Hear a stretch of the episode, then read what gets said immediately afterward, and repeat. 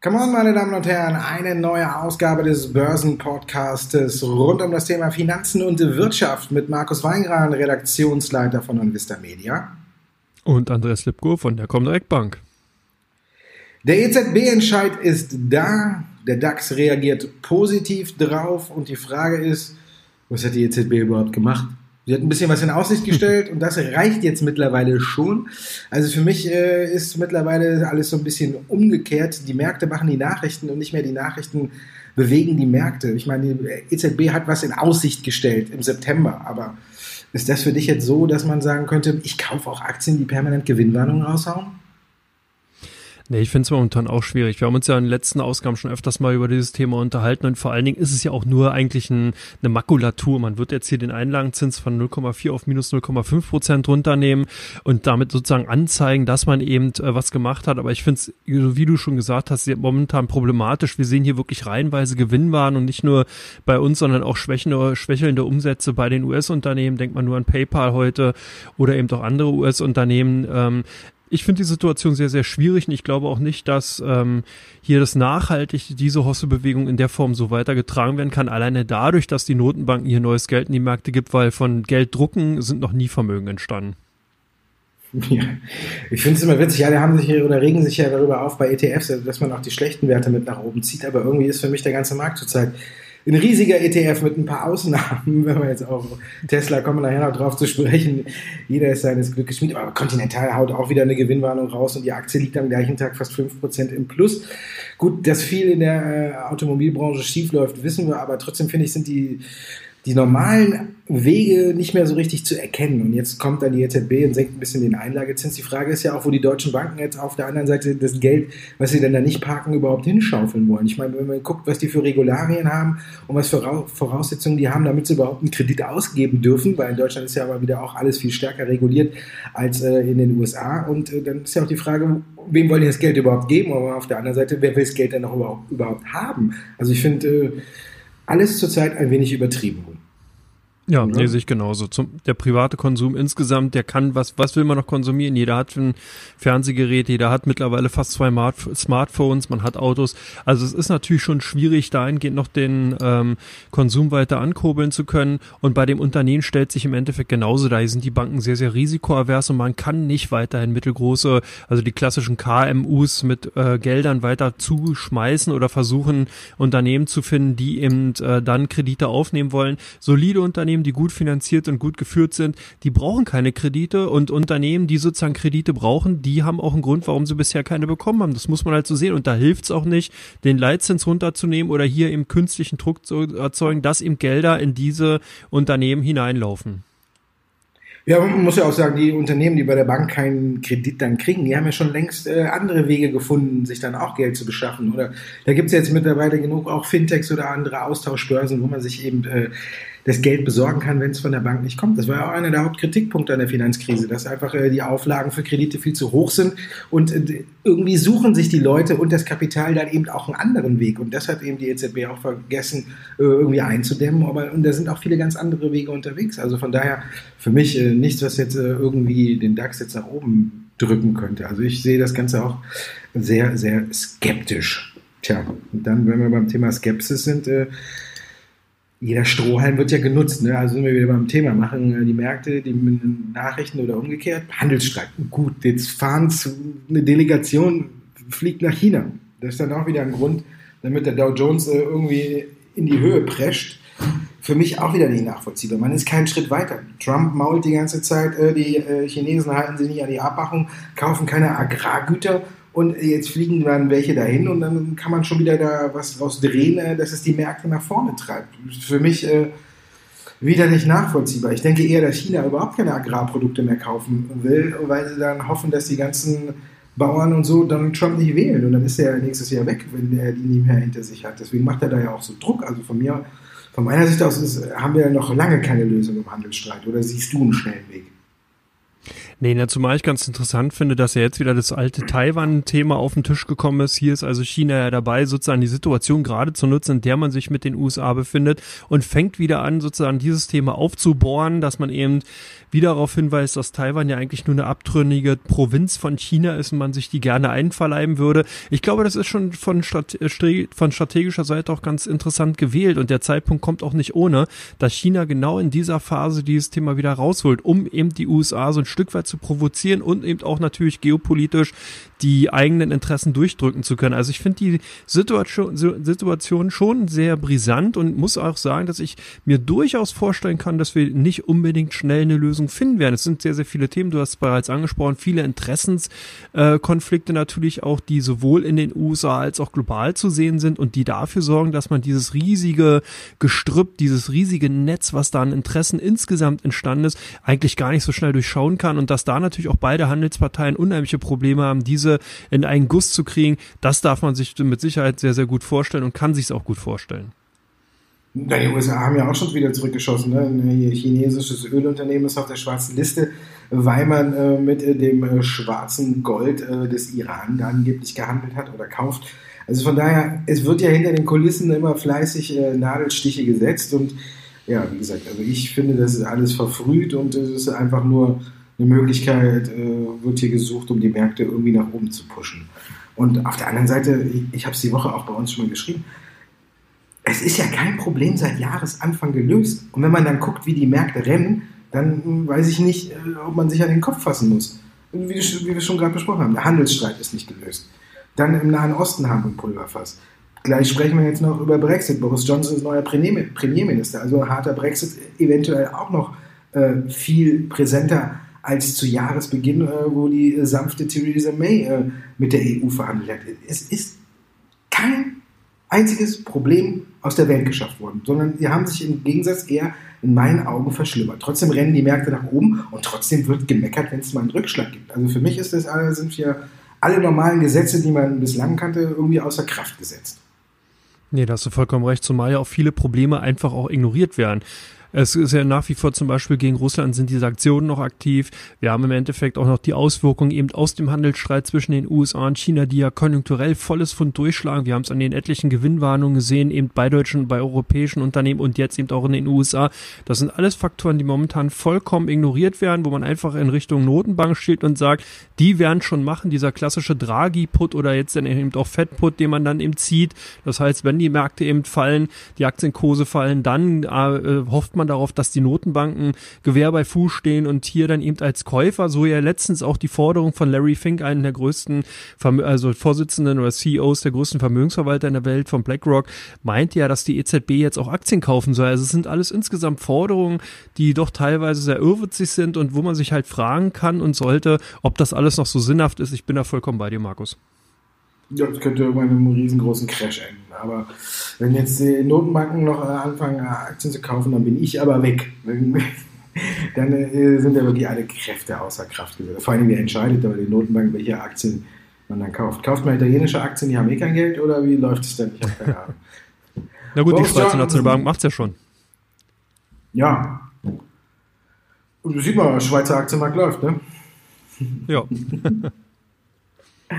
Alles äh, eine Frage, ob hier wirklich die, diese normalen Bewertungskriterien sind äh, eigentlich außer Kraft gesetzt. Die Hälfte weiß nicht, wohin mit ihrem Geld und dann äh, kaufe ich mir lieber noch was Schlechtes, bevor ich äh, das Geld dann äh, irgendwie woanders hinlege. Aber man sieht ja auch, dass es trotzdem irgendwie nicht funktioniert, weil wenn man jetzt auf die Zahlen der Banken guckt, dann muss man sagen, unterm Strich vermutet man ja da die besten Experten, die wissen, was man kaufen sollte und die wissen, was läuft, die den besten Einblick in die äh, Unternehmen haben, wo die Analysten immer regelmäßig vorbeischauen, irgendwelche Calls machen. Aber wenn man guckt, bei allen, auch bei den US-Banken, das Investmentgeschäft schwächelt. Die scheinen äh, ja. auch keine Ahnung zu haben, wo sie ihr Geld anlegen sollen oder haben es zumindest nicht so gut angelegt, äh, dass die Sparten jedenfalls sprudeln. Aber alle haben ja auch im Investmenthandel ihre Probleme. Also keine Ahnung, wo es herkommen soll. Ich weiß nicht. Vielleicht bringt ja Boris Johnson äh, den äh, ersehnten Crash nach unten. Eine Korrektur hat ja noch nie geschadet, aber da muss man auch wieder sehen, nichts wird so heiß gegessen, äh, wie es gekocht wird. Und äh, der kann jetzt so noch so sehr für einen harten Brexit so trommeln, ob der am Ende kommt. Ich bin da nicht so überzeugt. Oder siehst du da jetzt schon den harten Brexit komplett äh, in Aussicht? Nee, äh, zumal ja das EU-UK, also das Parlament in Großbritannien ja hier auch schon einen sogenannten No-Deal-Brexit eine Absage erteilt hat. Das heißt also, Boris Johnson ist eigentlich verdonnert, mit der EU zu verhandeln und das wird spannend. Ich könnte mir wirklich vorstellen, wir kriegen ja einen Aufschub nach den anderen.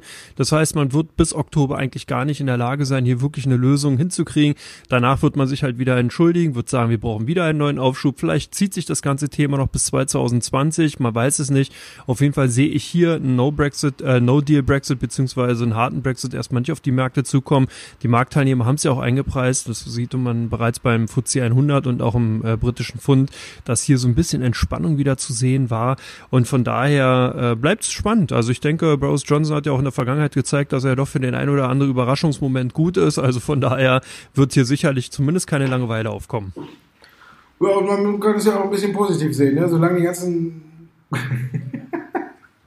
solange die ganzen Kritikpunkte oder alle dunklen Wolken einfach bis Jahresende vom Markt weggeschoben werden, muss man sich auch keine Sorgen machen. Keine, keine Einigung im Handelsstreit bis Jahresende, kein Brexit bis Jahresende und die Notenbanken pumpen noch ein bisschen Geld rein. Also alles klar, dann legt die Nasdaq ein bisschen Ende des Jahres um 50 Prozent zu. Ist ja alles kein Problem.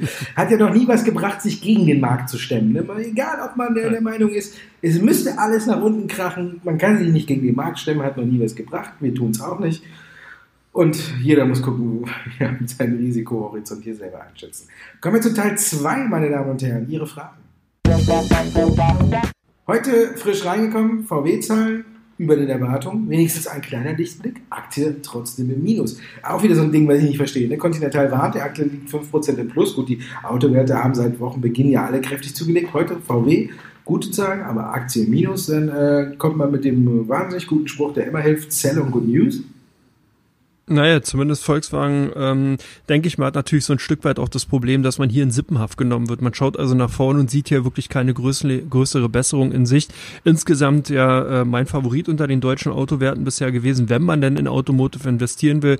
Ich denke halt nach wie vor, VW hat es eben auch gezeigt. Und hier eben die kleine, aber feine Tochter Porsche, die ja auch ähm, sehr stark eben auch zu den Gewinnwachstum beigetragen hat, aber eben auch überraschenderweise die Traton, also das IPO vor kurzem, die Lkw-Sparte, hat hat hier auch, bei denen läuft es auch relativ rund und das finde ich überraschend, weil eigentlich LKW sehr konjunktursensitiv sind und normalerweise halt die LKW-Sparte rückläufig ist, wenn es ihm zur Abkühlung oder zur Stagnation kommt.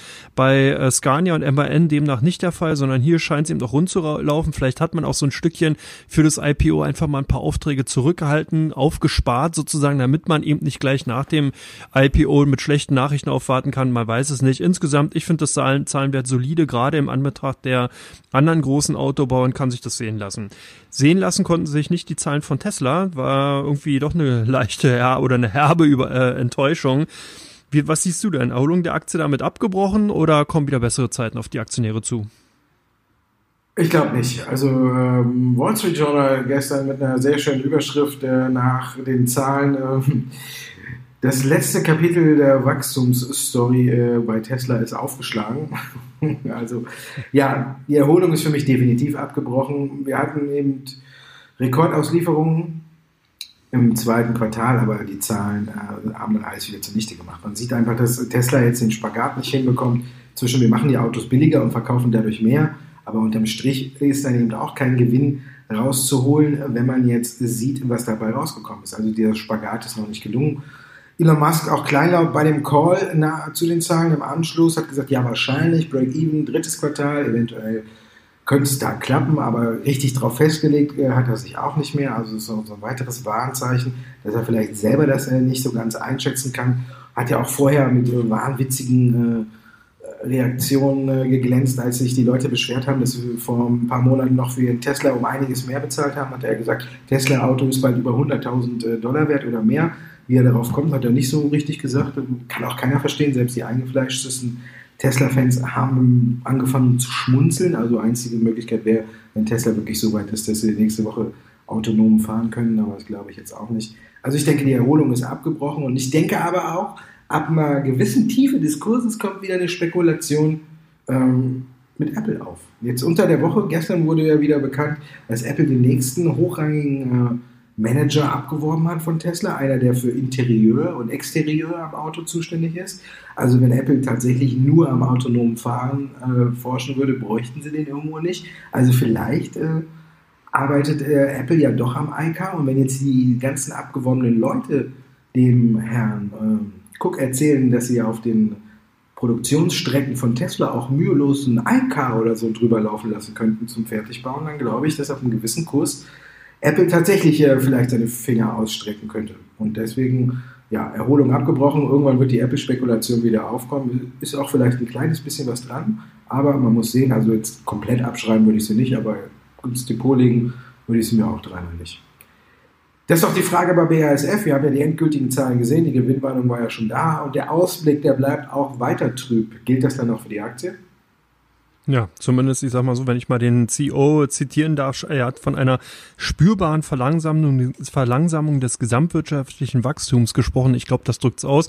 BASF ist wirklich in allen wichtigen ähm, ausgangschemischen Produkten eben unterwegs und man sieht hier auch, dass der Gewinn um 50 Prozent eingebrochen ist. Man verdient nur noch eine Milliarde. Also klar, das hört sich jetzt viel an, aber insgesamt natürlich, wenn man sieht, dass der Umsatz auch zurückgegangen ist um vier Prozent auf 15,2 Milliarden Euro, dann zeigt's eben auch, dass hier wirklich schon die spürbare spürbare Verlangsamung eben auch wirklich überall angekommen ist. Und wenn gerade so ein Konzern eben auch davon spricht, dass man eben noch keinen Silberstreif am Horizont sehen, sieht und sehen kann, dann ist das schon mal eine Aussage und das geht auch so ein bisschen in unseren äh, Ausgangsgespräch eben äh, Teil 1, dass hier wahrscheinlich noch einiges auf die Aktienbörsen zukommen könnte, dass man hier vielleicht noch doch nochmal ein schwächtes drittes Quartal sehen kann. Also ich würde hier auch an der Seitenlinie stehen, weil ich glaube nicht, dass das momentan Kaufkurse sind, sondern dass man hier noch sehr, sehr, sehr vorsichtig sein sollte. Sollte sollte man auch vorsichtig sein bei den Aktien der Deutschen Bank. Umbau wird teurer als erwartet. Ähm, hier sind ja doch einige Nachrichten in den letzten Tagen auf die Märkte zukommen. Markus, wie geht's weiter mit den Aktien?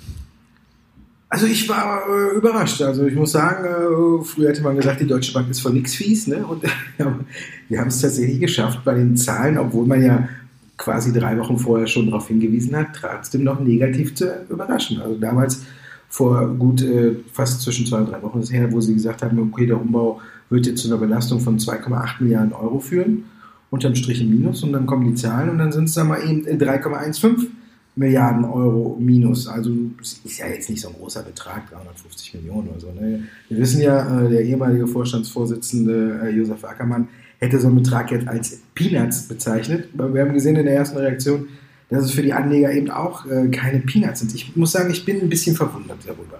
Ich meine, bei, bei der Deutschen Bank geht es jetzt in erster Linie um Vertrauen, nicht um, um, um für mich um gar nichts anderes. Für mich geht es hier eine reine Vertrauensfrage, ob sie den richtigen Weg eingeläutet haben, ob äh, der Weg äh, die richtigen Früchte abwirft. Und das ist alles so eine Sache des Vertrauens. Und wenn dann der Sewing äh, vor die Medien tritt und sagt, ja, wir haben jetzt äh, doch ein bisschen mehr in Q2 gepackt, dann muss ich sagen, kann ich es nicht ganz verstehen. Da finde ich, wäre es ehrlicher gewesen, vertrauenserweckender gewesen, da auch hier darauf zu bestehen, dass es eben nur die 2,8 Milliarden wären und dann die Leute aufs dritte Quartal vorzubereiten. Auch hier wird es wieder ein bisschen mehr. Er hat ja auch nicht gesagt, er hat ja nur von einem erheblichen Teil gesprochen wenn 350.000, äh, 350 Millionen jetzt kein so erheblicher Teil sind, ähm, dann weiß man ja nicht, was im dritten Quartal rauskommt. Also da hat er auch nicht so richtig Stellung bezogen. Also für mich ganz schwache Zahlen äh, in dem Sinne, dass man nicht hier richtig aufklärt und die Anleger auch wirklich gut informiert. Wenn das alles gewesen wäre, würde ich sagen, hätte man sich einen Vertrauensbonus erwerben können und dann wären die Anleger vielleicht auch mit den Zahlen anders umgegangen. So die Deutsche Bank weiterhin ein Überraschungsbonbon, so eine Pinata, da kloppt man immer mal wieder drauf, wenn irgendein Mist kommt, wie jetzt, dass das Minus größer war, geworden ist, dann kloppt man drauf, die Aktie fällt in den Keller, irgendwann sagen sich dann wieder alle, ja, der Deutsche Bank bei 6 Euro oder unter 6 Euro, das kann ja gar nicht sein. Und dann kommen wieder die Leute rein, aber ich glaube, das spielt dann eher nur der Preis der Aktie eine Rolle, als das, was da noch kommen kann. Also von daher, für mich viel Vertrauen hier verbrannt mit den Zahlen, ob es zurückkommt, muss man sehen, ist auch ein schwacher Trost zu sagen, ja, ohne den Umbau wären wir im Plus gewesen. Also für mich eine reine Vertrauensfrage und ich denke, ab einem gewissen Kursniedergang werden Käufe wieder einsetzen, weil man einfach sagt, so tief kann eine Deutsche Bank nicht stehen. Das ist alles, aber mehr steckt da, glaube ich, in meinen Augen aktuell nicht dahinter. Oder die EZB macht, Anleihen, macht ein neues Anleihenkaufprogramm, da weiß man eh nicht, wohin mit seinem Geld. Oder die EZB kauft direkt Aktien und kauft dann auch die Deutsche Bank. Können sie ja direkt ganz kaufen. Billiger kriegt man sie ja nicht mehr. Facebook ist ein anderes Thema. Da läuft es rund, ne? Alles. 5 Milliarden Rückstellungen und alles egal, aber die Zahlen passen super. Ja, zumindest äh, können sich Aktionäre freuen. Genau, Mark Zuckerberg hat mit seinem Team gute Arbeit geleistet. Eben selbst die 5 Milliarden drückt man einfach mal so weg und kann trotzdem noch einen Quartalsgewinn vorweisen. Umsatz plus 28 Prozent auf 16,6 Milliarden US-Dollar. Der äh, Gewinn weiterhin ähm, mit 2,6 Milliarden eben äh, ausgewiesen. Das sind alles schon Zahlen, die wirklich der Superlative angehören. Und da würde sich die ein oder andere deutsche Bank oder eben auch anderes Unternehmen doch freuen, wenn man wieder in diese Region vordringen könnte. Vor allen Dingen interessant ist, dass auch weiter die, der User-Zuwachs äh, anhält. Mittlerweile hat Facebook ungefähr nach eigenen Angaben 2,41 Milliarden Menschen an Bord. Das ist also doch schon eine ganz schön heftige Zahl. Wenn man das eben auch nochmal ähm, im Zusammenhang sieht mit den Plänen, die der Konzern hat, zum Beispiel in Richtung Libra, darüber sprechen wir ja dann nochmal in einer anderen Ausgabe, ähm, in, einem, in seinem Special eben hier im Zuge des Podcasts Come On, äh, dann kann man sich vorstellen, was hier noch für Fantasien und für Möglichkeiten in dem Konzern stecken. Ich glaube, mir Facebook gefällt mir insgesamt ganz gut. Ein Damoklesschwert muss natürlich auch über dieses Unternehmen schweben, und zwar die potenzielle Zerschlagung eben gerade, weil äh, sich auch in den USA die äh, immer wieder die Stimmen lauter wohnen, die eben dahingehend gesagt haben, die Einflüsse sind einfach zu groß, Facebook geht mit den Daten nicht vernünftig um. Hier muss eine Zerschlagung, ähnlich wie bei Amazon und Apple in Betracht oder bei Alphabet in Betracht gezogen werden. Also sozusagen in Sippenhaft mit in einem großen Technologiekonzern. Da muss man eben sehen, wie sich diese Entwicklung weiter eben darstellen wird. Aber insgesamt finde ich Facebook eigentlich sehr interessant. Das war mal ein abschließendes Wort zu den Fragen. Auch ein interessanter wäre dann ja doch dabei. Obwohl VW hast du ja auch positiv geredet. Wir kommen zu Teil 3, die meistgehandelten Aktien auf der, bei der Comdirect und die meistgesuchtesten Aktien auf den Seiten von OnVista. Nokia bei euch im Fokus äh, der Anleger. Wird, wird die gesucht nach einem Analystenlob oder eher verkauft? Nee, die Aktie wird gesucht und mittlerweile habe ich so ein bisschen den Eindruck, als wenn wir hier doch eine sehr, sehr gute Glaskugel haben. Du mit deinen äh, Gesundheitsaktien oder Healthcare-Aktien, äh, wir oder ich hier mit Nokia. Wir hatten ja Nokia bereits schon mal vor, glaube ich, drei oder vier Wochen hier schon mal gerade in dieser Sparte gehabt und es kam wirklich auch so, die 5G-Lizenzen haben bei Nokia die Kasse klingen lassen, Umsatz gestiegen, äh, ähm, äh, Quatsch, der Umsatz ist doch, Umsatz ist gestiegen, Gewinn konnte um 35 Prozent gesteigert werden auf 451 Millionen Euro. Auch für die Zukunft sieht's gut aus, dahingehend unsere Kunden hier ganz klar auf der Kaufseite und der Unternehmen, äh, das Unternehmen äh, demzufolge bei den Top 5 der ausländischen Werte. Bei euch sind die ThyssenKrupp ganz stark gesucht. Was könnte dahinter stecken?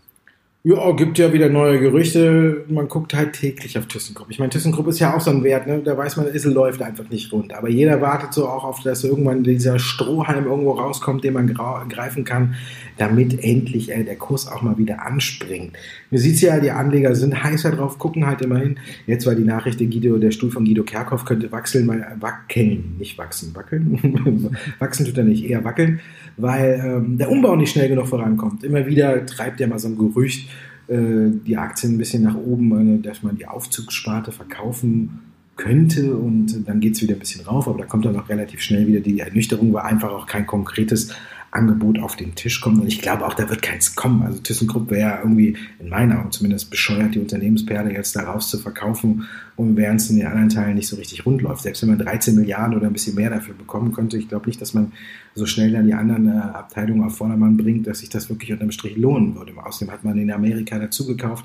Also ich denke, hier ist ein Börsengang die wahrscheinlich, wahrscheinlichere Variante und deswegen äh, informieren sich die Anleger bei uns immer täglich über ThyssenKrupp, ob ihnen wieder mal ein Strohhalm rauskommt. Zuletzt kam jetzt keiner. Und deswegen ist die Aktie auch jetzt nicht gerade so am Laufen. Boeing ist ja auch immer in der Krise, aber hier äh, gilt ja so ein bisschen, äh, oh, doch nicht ganz so schlimm wie erwartet. Zwar mit nix, aber doch nicht so schlimm, wie wir erwartet haben. Und das wird ja positiv aufgenommen. Deswegen die Aktie bei euch auch gesucht. Nee, momentan eher wieder auf der Verkaufsseite, auch bei den ausländischen Werten unter den Top 5 Boeing. Naja, nachdem man eben die Zahlen vorgelegt hat, hier ein Umsatz minus 35 Prozent, ähm, da scheinen eben doch die ein oder anderen Anleger im Zweifel zu haben, auch wenn die Auftragsbücher ja noch voll gefüllt sind. 5500 Flugzeuge sind wohl noch in der Pipeline. Das würde ungefähr 390 Milliarden US-Dollar Gegenwert ausmachen, aber man muss eben doch schauen, wenn die sozusagen das Problem mit den 737 MAX nicht in den Griff bekommen, dann sind die Auftragsbücher zwar ganz gut und schön, aber wenn kein Flugzeug verkauft wird, dann hilft es eben auch nicht weiter. Dann geht die, gehen die Kunden dann eben doch zur Konkurrenz zu Airbus und ordern da zum Beispiel ein 300, A321 Neo oder andere Maschinen, die dann eben ähm, schneller und zuverlässiger geliefert werden. Von daher eben die Aktie doch heute auch weiterhin bei unseren Kunden eher auf der Verkaufsseite. Covestro, da dürfte wahrscheinlich auch der Grund gesucht werden, warum die Aktien heute so stark unter Druck sind, oder? Ja, gut Die sind heute stark unter Druck, weil sie die letzten Tage ganz gut gestiegen sind. Ne? Glaube ich, das ist einfach der Grund, warum man da findet man bei uns auch nicht ganz so viele Nachrichten. Ich denke eher, die Quartalszahlen waren auch der Auslöser, dass die Aktie jetzt in unserer Watchlist, die wir da haben, wo die, wo die meisten User bei uns drauf gucken, äh, stark nach vorne gekommen ist. Es gab ja jetzt die Zahlen war ja auch wieder nichts, äh, also das Quartal nicht gut gelaufen, aber wichtig eben bei Covestro, es gab keine, äh, ja, keine Warnung. Ja? Also man hat hier am Anfang honoriert, dass Covestro an den Jahreszielen festhält und da haben natürlich alle geguckt, wo liegen die, kann man die tatsächlich erreichen oder kommt dann vielleicht erst in Q3 die Gewinnwarnung und deswegen wurde eine, wurden schlechte Quartalszahlen ja eigentlich äh, zu Wochenbeginn gefeiert und jetzt, kommen, denke ich, nehmen einige ihre Gewinne wieder mit. Und deswegen ist alles in Ordnung. Es geht rauf und runter, die deutsche Börse. Da gab es auch Zahlen. Wie schätzt du die ein? Was vor allen Dingen, du ist jetzt äh, zweitrangig. Die Frage ist natürlich, wenn wir hier in der Rubrik darüber sprechen, wie schätzen eure Kunden die Lage ein? Kaufen oder verkaufen die die deutsche Börse? Ja, nee, die Kunden von der Comdirect sind doch eher äh, weiter im bullish, also positiv gestimmt für die Aktien der deutschen Börse, kaufen die auch weiter. Das hat natürlich damit zu tun, dass je volatiler, je schwankungsfreudiger es an den Börsen ist, desto mehr verdienen dann eben auch die Börsenbetreiber, auch bei der Tochter oder bei dem Tochterunternehmen Tradegate läuft es eben rund hier, die klassische Retail-Börse, die verdienen eben auch sehr, sehr gutes Geld. Von daher ist die deutsche Börse ein klassisch defensives Investment und auch so ein kleiner, stiller Star, so ähnlich wie die SAP vor den Zahlen. Ähm, man hat hier also ein sehr, sehr sehr stabilen Aufwärtstrend gesehen, auch schon über Jahre. Keiner redet zu viel über das Unternehmen, eigentlich auch relativ skandalfrei, bis auf vor ein paar Jahren dieser äh, Fall mit dem ehemaligen CEO Scangater. Aber ansonsten insgesamt das Unternehmen grundsolide, grundsolides Geschäftsmodell. Man versteht, was die, was das Unternehmen macht. Man ist äh, ähm, im Endeffekt auch sehr gut dabei. Analysten können gut einschätzen, wie sich das Geschäft entwickeln kann insgesamt, wenn eben die Börsen äh, so bleiben, wie sie sind. Von daher dann eben die Aktien auch beliebt bei Anlegern und eben auch bei unseren Kunden. Snap bei euch gesucht, nicht die Gruppe, sondern die Aktie und hat die Aktie dann auch die Power? Ja, zumindest nach den Quartalszahlen. Man hat ja auf allen äh, Ebenen überrascht, aber Snap auch ja so ein Wert, der eher immer auf dem absteigenden Ast ist, wo man sich dann in so einem kleinen Strohhalm klammert. Jetzt haben die Userzahlen mal wieder gepasst. Es ist, hat einen guten Wachstumswert äh, präsentiert. Man hat äh, Umsatz und Gewinn äh, sich äh, die Erwartungen geschlagen und dann ist bei so einer Aktie natürlich direkt ein rasanter Anstieg vorprogrammiert wir haben das Gegenteil bei Netflix gesehen, daher wissen wir auch, selbst bei den ganz Großen in der Branche, die gerade eben auch auf diese Abonnentenzahlen oder Userzahlen, tägliche Vorbeischauer oder wie man es alles nennen will, angewiesen sind, da sieht man, es kann schnell raufgehen, es kann schnell runtergehen. Snap hat diesmal das gut gemacht und deswegen ist es schnell raufgegangen und die Anleger wollten natürlich wissen bei uns, woran lag es. Ja, du hast vorhin schon Medizintechnik angesprochen. Ne? Warta haben wir oft gehabt. Über 150 Prozent der Jahresanfang. Eckert und Ziegler heute zwar ganz böse unterwegs, ganz fast zweistellig kriegen sie auf die Mütze, aber auch die Aktie hat sich seit Jahresanfang verdoppelt.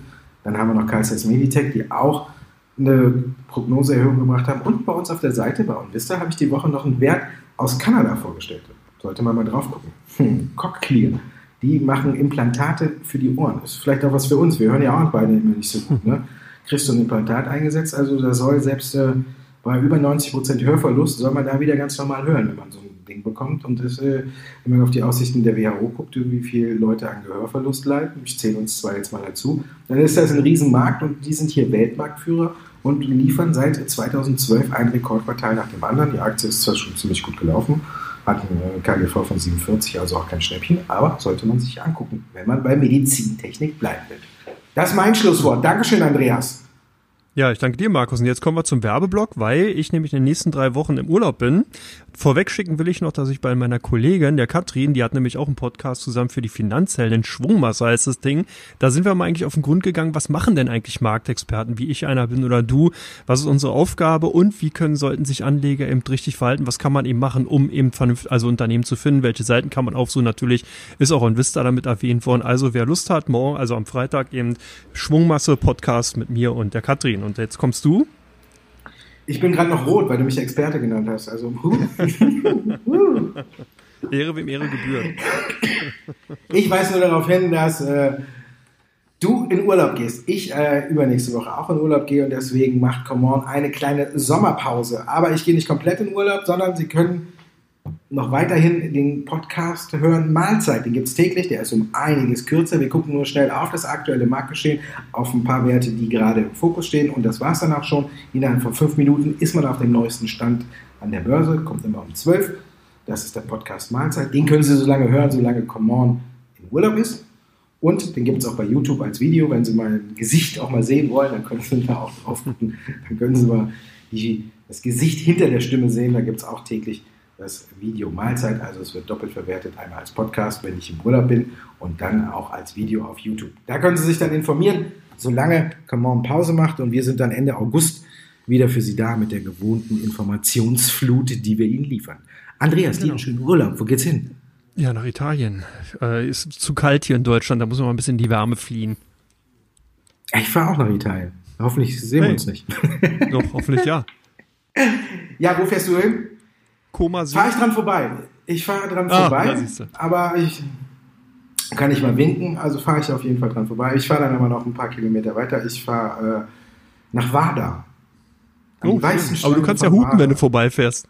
Ja, vielleicht hörst du mich, genau. Ja, ich fahre noch weiter an Livorno vorbei und dann kommt Wada an die Weißen Strände. Da bin ich für zwei Wochen. Also dir einen schönen Urlaub. Wünsche ich dir auch, Markus. Vielen Dank. Danke. Und auch an alle Zuhörer, die in Urlaub fahren. Lassen Sie es gut gehen, genießen Sie die Zeit. La Dolce Vita für uns und für Sie bestimmt auch. Und an der Börse ist alles gar nicht so schlimm. Bis nach dem Urlaub. Dankeschön, dass Sie uns zugehört haben. Ciao, ciao.